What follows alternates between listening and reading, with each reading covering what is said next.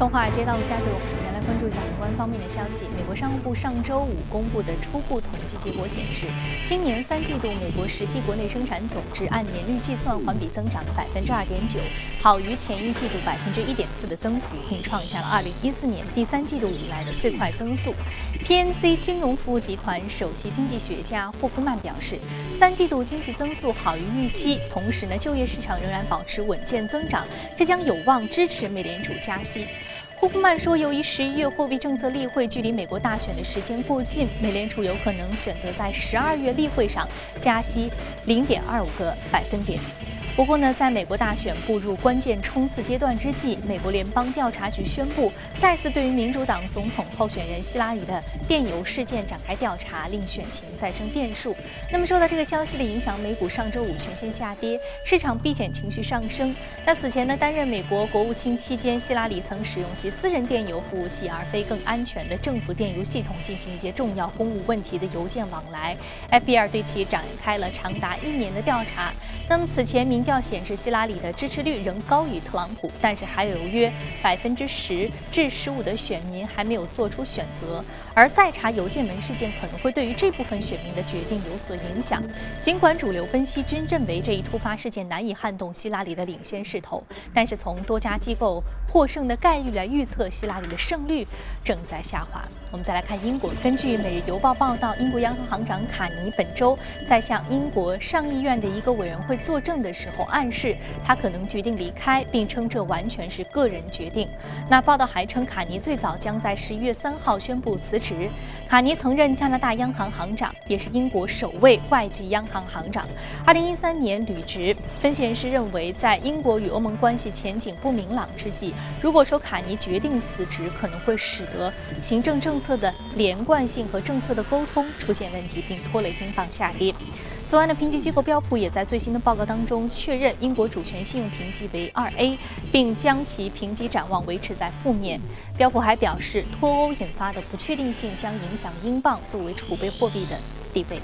好，视线转向拉美、拉丁美洲和加勒比经济委员会、经济合作与发展组织等机构，二十九号发布二零一七年拉美经济前景展望报告。报告显示，拉美今年继续下滑，经济形势不容乐观。报告预计呢，受到巴西、委内瑞拉两国经济强烈收缩的影响，今年拉美和加勒比地区国内生产总值的降幅为百分之零点九至百分之一，连续第二年出现经济负增长。二零一七年，拉美和加勒比地区经济将缓慢复苏。GDP 增幅为百分之一点五至百分之二。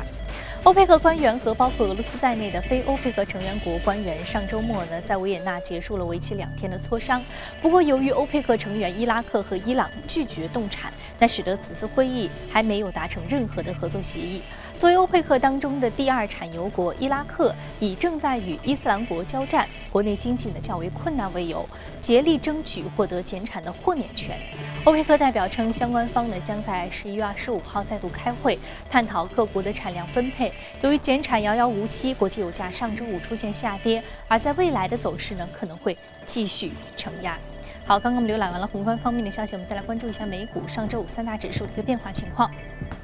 我们看到上周五收盘的时候呢，三大指数是全线下挫的。我们来看一下具体的降幅。道琼斯工业平指数微跌百分之零点零五啊，纳斯达克综合指数下挫百分之零点五，呃，标普百指数下跌百分之零点三一。好，接下来马上关注到的是第一财经驻纽约记者葛万在收盘之后给我们发回的报道。经济数据方面，美国公布上季度 GDP 增速百分之二点九，创出两年来最快的经济增速。美联储将于本周召开议息会议，不过呢，普遍预测在大选临近之前，美联储将继续维持按兵不动。目前市场对于美联储在十二月份加息的概率预测已经达到了百分之。七十三，在上周五的时候呢，亚马逊公布财报显示，每股盈利五十二美分，比预期低出二十六美分。虽然营收好预期，但亚马逊在仓库和投递运作方面加大了投入，因而挤压盈利。亚马逊增长最快的网络服务业务收入超出预期，不过股价在午后呢，依然是出现了超过百分之五的下滑。而谷歌母公司 Alphabet 公布的财报显示，每股盈利九点零六美元，好于预期的八点六三美元，销售收入和广告点击同样也是高于预期。手机用户服务的扩张是主要的增长来源，公司同时也是提出了一项七十亿美元的股票回购计划。最后呢，还有 Expedia 公布的财报显示呢，较预期低出了六美分，每股盈利二点四一美元，营收基本符合预期。酒店业务利润率下滑是挤压盈利能力的一个因素之一。主持人。非常感谢各位给我们带来有关于市场观点的汇总，这里是正在直播从华尔街到陆家嘴。今天我们来说一说医药板块的相关指数，马上进入到今天的节目。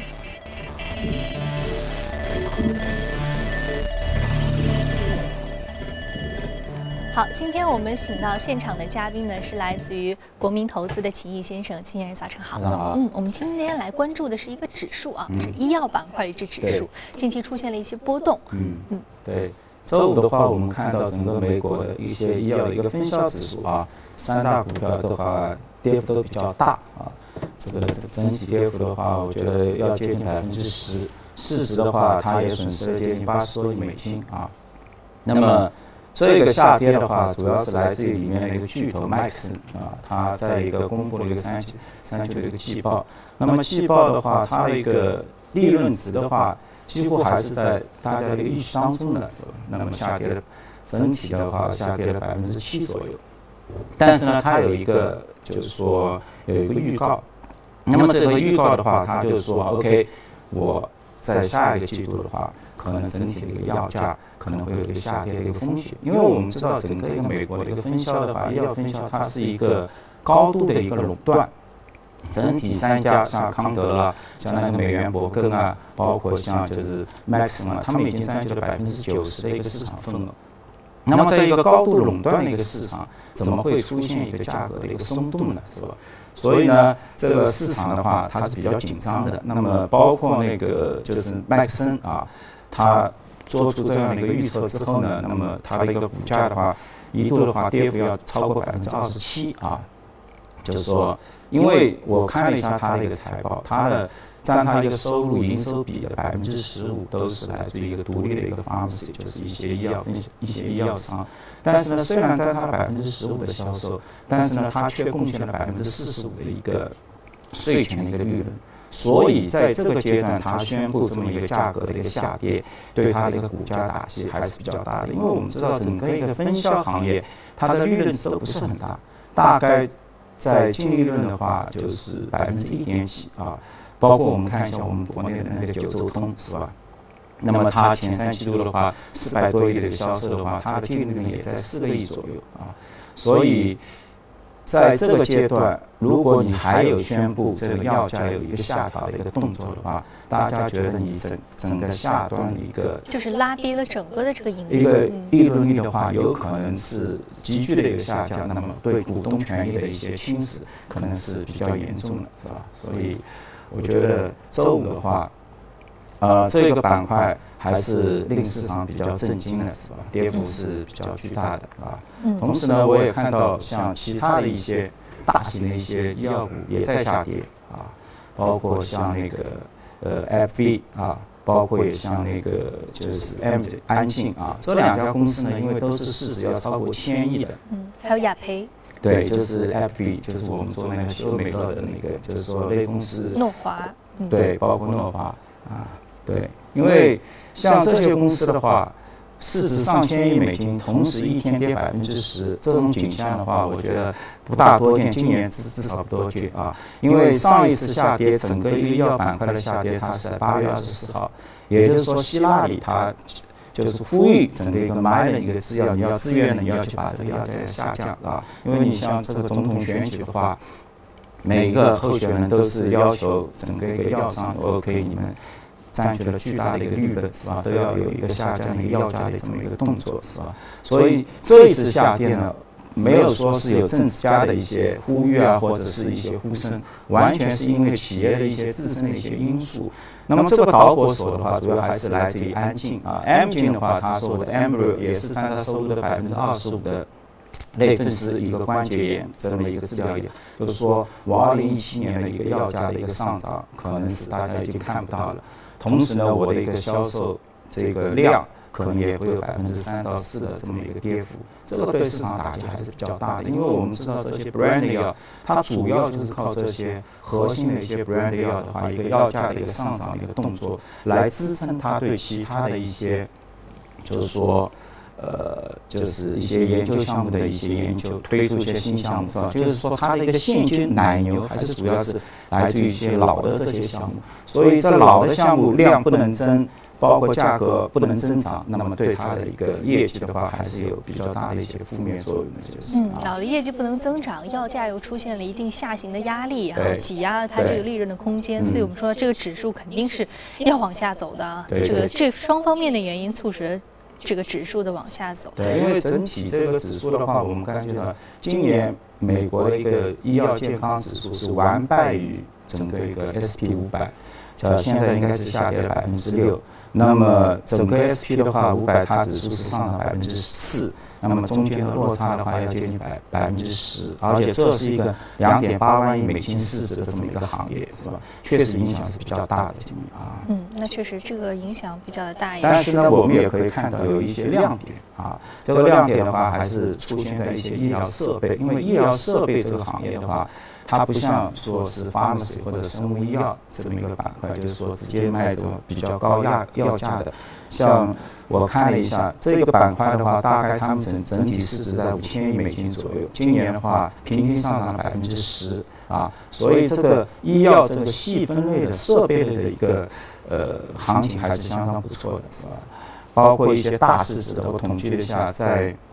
两百到四百亿美金之间的。呃，一些公司，比如说我们做心脏支架的那个波士顿科学啊，比如说做那个膝关节，现在老年人比较多嘛，你这个膝关节置换手术的那个史赛克啊，啊，包括 CMH 啊，那这些的话，它的股价都在今年的涨幅都要超过百分之二十，是吧？这个明显是领先于整个一个指数的一个走势的，是吧？所以，呃。这个走势的话还是比较分化的，我觉得？不应该就是说整体整个一个医药完全没有一个机会啊。嗯嗯，走势比较的分化啊。对。好，我们看到呃，主要是现在还是这个比较呃表现上这个比较呃这个利润的一个挤压，再加上它本身这个药企它本身盈利的这个空间啊，受到了一定的这个损失的一个挤侵占，所以使得它这个指数啊，还是从这个比较比较。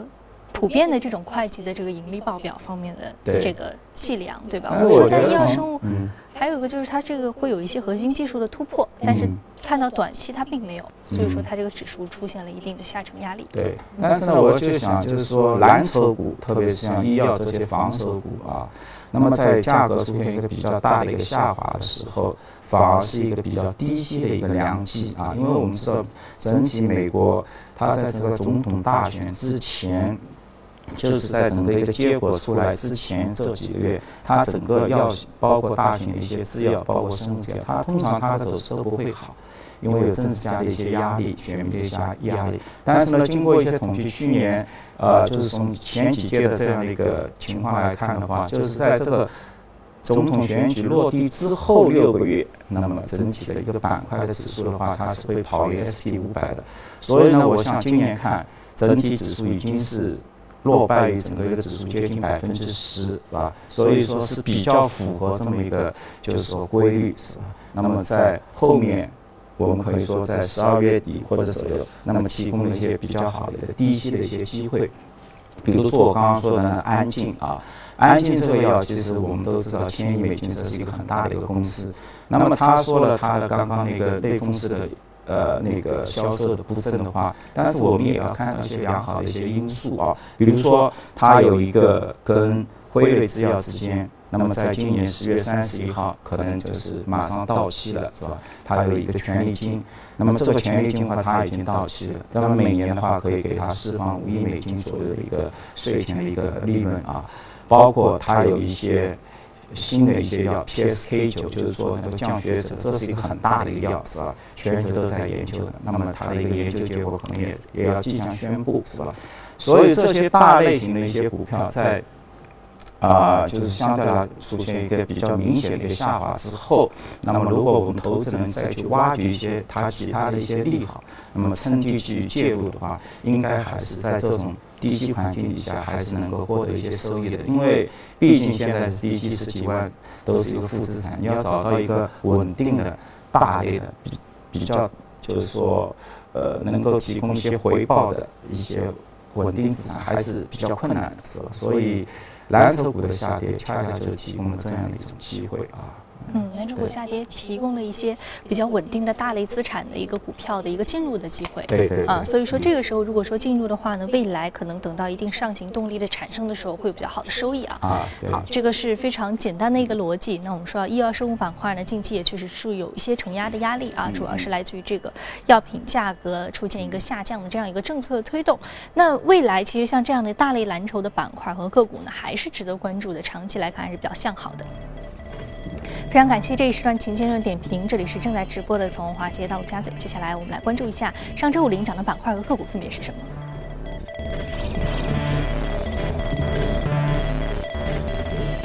板块方面，化合物、乳制品、承包商，还有甜品店和娱乐业是领涨的板块。我们大家看到的是个股方面，个股方面来自于资产管理、医学设备、半导体、医学仪器和交流设备板块的相关个股是领涨的。我们今天要说到的是房地产板块抵押的一只个股，上涨幅度百分之九点八，目前价格是一百零七点一五美元每股。对，这家公司呢，它是就是五年之前 IPO 上市的，是吧？那么当初市值上市的时候，大概市值在两亿美金，现在的话应该要突破三十六亿美金，是吧？所以整体涨幅还是蛮大的，近几年的话接近十八倍。而且期限的话，它的收入增长的话大概在三倍。那么其实它不是直接是给消费者进行房产贷款，它还是一个软件提供商，是吧？提供一个 SaaS 的一个服务提供商。那么因为整体的美国现在统计下来的就是说，独立的这些做那个 mortgage 的应该在五万多米。那么现在公司的一些客户的话达到一万多米，是吧？其实它还有一个几倍的这么一个增长空间，因为现在。所有的做 SaaS 就是说云端做那个贷款的一个申请的这么一个流程呢，它现在面对的一些客户的话，其实都是美国的八五后跟九零后，因为这些年轻人他不会再满足于一些跑到你呃一些现场来签一大堆文件，他们还是比较喜欢是在一个呃自己家里的一个 computer 上传一些自己的一些公司资料啊，喜欢远程的操作。对，所以呢，这个公司的话，它当初。成立的一个主要的目的就是这样，是吧？就是直接的对象就是面对美国的千禧年的这些用户，是吧？所以，呃，整体的话，在整个一个这期间四年，因为我们也知道，呃。慢慢的，他们这些年龄的也进入了一到一个中产阶级的一个阶段，是吧？同时呢，整个美国的一些新屋销售啊，这几年其实它的一个销售数据都一直蛮好的，所以，所以它整体的一个股价走势也也比较高，是吧？那么，当然我们也要关注到啊，它在八月份，在今年的八月三号的时候，它有一个私募配售的一个动作啊，募集了两亿多美金，价格的话大概是在九十美金。那么昨天收盘我看是一百零七。那么期间的话，整体它的一个 Russell 三千那个指数的话是上涨了百分之六，它是上涨了百分之十五，是吧？所以我觉得像这样的一个股票的话，它可能会在明天十一月三号它到期的时候呢，原来的这个持有人他会有一个抛售的这么一个兑现的一个动作。那么接下来的话，可能还是。呃，会有一个比较好的介入的良机，因为他所处的一个行业，毕竟就是说还是就是说是房产抵押的一个 SaaS 的这么一个应用级的。因为我们知道这个行业，我们现在想就是获取每一块贷款，它的成本其实是蛮高的。在一五年的话，呃，一四年的话大概是六千七百多美金，像到今年一五年底的话，你去申请一个贷款。整体的一个成本要达到七千美金，所以中间的话它也需要四十五天的时间，所以对于一个普通的一个贷款机构而言的话，它的工作量是非常巨大的。那么有这么一个公司像 Alimac 出现，那么把你整个一个贷款全全流程我进行一个自动化，啊，那么可以相对来说。我可以降低你的一些监管或者其他一些 compliance 符合监管规则的一些风险，我和降低你们，这我全部是自动化的，是吧？所以这类公司我觉得还是蛮有蛮有机会的，是吧？可以有效的去降低这些贷款商的一些运作的一些成本，啊。我们说，尤尤其是这个门店的租金成本和人工成本，对，这个是就是说这个在。这个公司的这个支出当中啊，原来是占了很大的一个比例的。对。那么现在有这种远程的操作，而且更符合千禧一代年轻人他们的这个操作习惯。习惯。啊，所以说双方面的这样一个好处都使得他们这样一个更新换代，也是更新换代使得他们这个业绩增长，未来是比较值得期待的啊。好，这个是非常显而易见的一个非常呃这样显而易见的一个理由啊，不仅仅是适用于我们说这个在线抵押贷款这个行业，更重要的是很多的行业，包括这个银行业、金融业这种去中间化这种啊动作和操作，也都是使得其这个支出降低成本。降低，然后使得这个收益上升，这都是一个啊非常惯常的逻辑啊，这个逻辑非常好理解。好，接下来我们进一段广告，广告回来继续接着聊。好，欢迎回来。我们接下来浏览一组全球公司资讯。自六月二十三号公投脱欧以来，呢英镑对美元汇率已经下跌将近百分之二十。为应对英镑贬值，苹果宣布对部分产品提价，Mac Pro、Mac Mini 均涨价百分之二十，iMac 四 K 和五 K 的售价提高三百英镑。那新款 MacBook Pro 起售价。提高近一倍。那本周早些时候，微软也宣布将会在英国提价，部分产品的价格涨幅达到百分之二十二。在苹果发布新款 MacBook 之后，微软宣布前往微软零售店购买 Surface Pro 或者是 Surface Book 的用户，可以拿 MacBook Air 或 MacBook Pro 抵扣最多六百五十美元。那这个活动呢，将持续至美国太平洋时间十一月十号。Microsoft 希望这项活动能够吸引用户购买 Surface。而不是 MacBook。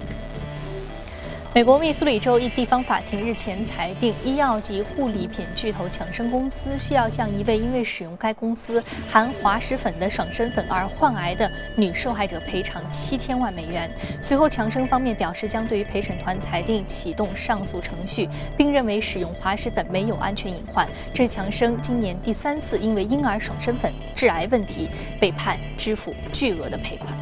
特斯拉首席执行官 Elon Musk 日前发布了最新产品，其中包括惊艳亮相的太阳能屋顶和第二代家用储能电池。有报道说，单在美国市场每年建造的屋顶数量就达到五百万个。如果这些太阳能屋顶能够顺利的出货，无疑将可能为三年来首次盈利的特斯拉公司带来新的增长点。宝马汽车公司日前宣布，因为燃油泵的一个缺陷，可能会导致车辆熄火，将会在美国召回约十三点六万辆汽车。自二零一四年以来，该公司曾经因为同一问题，在中国、日本和韩国发起召回行动。宝马表示，将从十二月初开始通知车主和经销商，免费更换有问题的燃油泵模块。好，刚刚浏览完了全球公司动态，我们再回到资本市场和嘉宾关注值得关注的板块，分别是什么？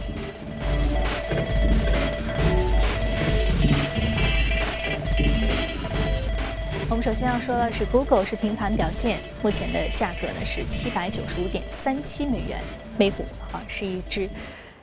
个股单价就非常高的一只股票。对，Google 大家都知道是吧？而且已经诞生到现在已经十九年了，是吧？这个它公布的一个季报，刚才也说了，它的整体的一个业绩还是不错的啊，整个。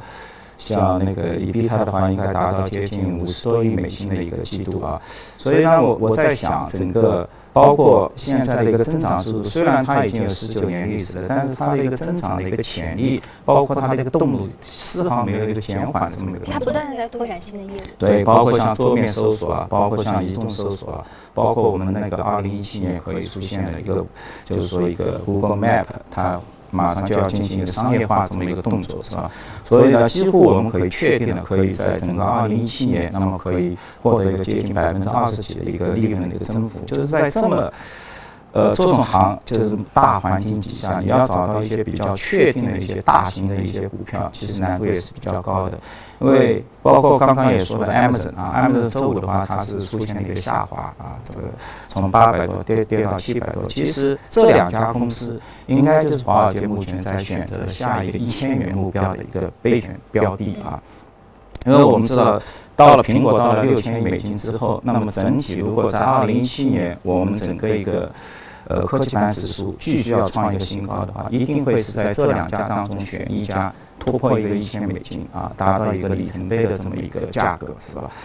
而且因为这两家的话，同时也符合，就是说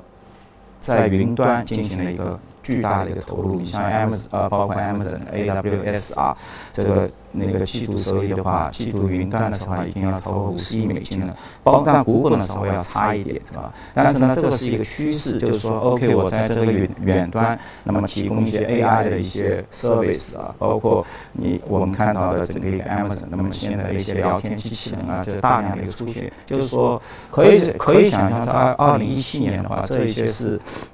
会给整个一个行业带来一个巨大的一个影响啊，所以